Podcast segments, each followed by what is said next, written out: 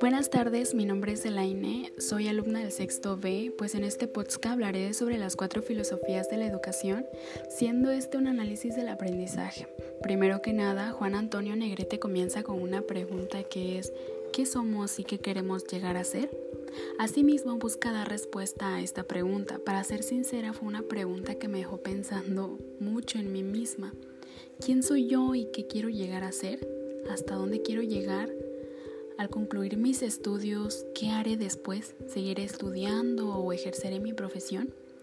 Yo pienso que todos los seres humanos queremos un fin, el cual es alcanzar la felicidad y por eso mismo siento que empezaron a surgir estas preguntas en mi mente.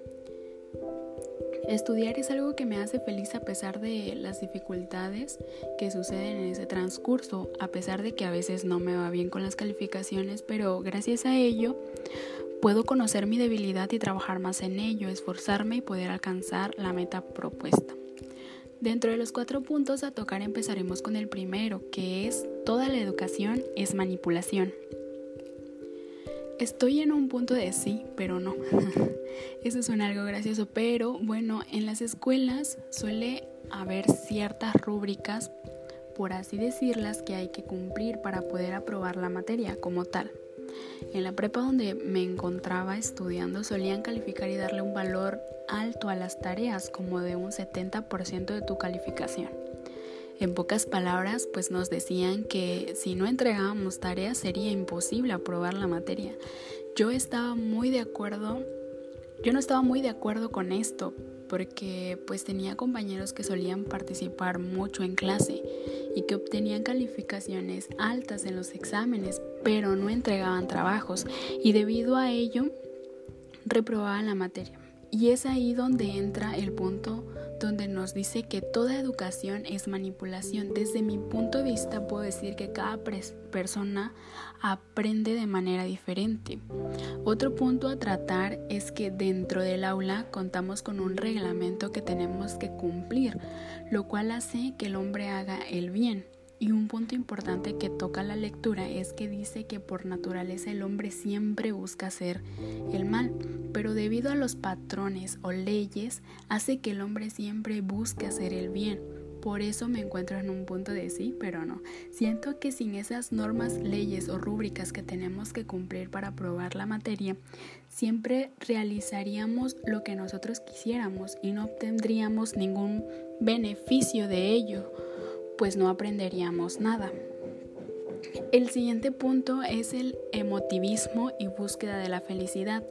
Este es el segundo punto que toca y haciendo mucho énfasis en el punto sentimentalista. Nuestra inteligencia se encuentra ligada a ella. Yo pienso y creo que los seres humanos siempre actuamos en nuestro beneficio para un fin que es alcanzar la felicidad. En la escuela todos los estudiantes nos encontramos ahí estudiando, vaya la redundancia, para un fin. En mi caso, yo estudio, me esfuerzo todos los días para poder concluir mis estudios, poder ejercer mi profesión, para ser independiente y no depender absolutamente de nadie. Entonces decimos que realizamos las cosas siempre teniendo en mente esa búsqueda de la felicidad y así es como realizamos los planes de vida. Cuando me encontraba en la primaria, mi padre siempre solía decirme de que si yo sacaba buenas calificaciones, me iba a comprar obsequios, regalos o me iba a llevar a comer, siempre y cuando la condición era sacar buenas calificaciones. Entonces yo me esforzaba muchísimo para poder sacar buenas calificaciones y así poder obtener el regalo. Entonces ahí es donde hablamos en el punto de emotivismo. El tercer punto es voluntad y educación en el deber. Sabiendo lo que es bueno o malo, siempre elegimos lo malo y es ahí donde aparece el punto de culpabilidad. ¿Cómo y de qué manera puedo beneficiarnos lo que es malo realmente? A eso se le llama ignorancia. Yo siempre he considerado una persona responsable. Me he considerado una persona responsable, pero muchas veces suelo decirme a mí misma y si repruebo una materia y si me la llevo a extra, ¿qué pasará? Pues nada, lo que sigue es presentar el extra. Y ya, me digo a mí, a mí misma, haré lo que esté en mis manos para pasarla. Pero si no la paso, pues ya solo presento el extra y ya, ¿no?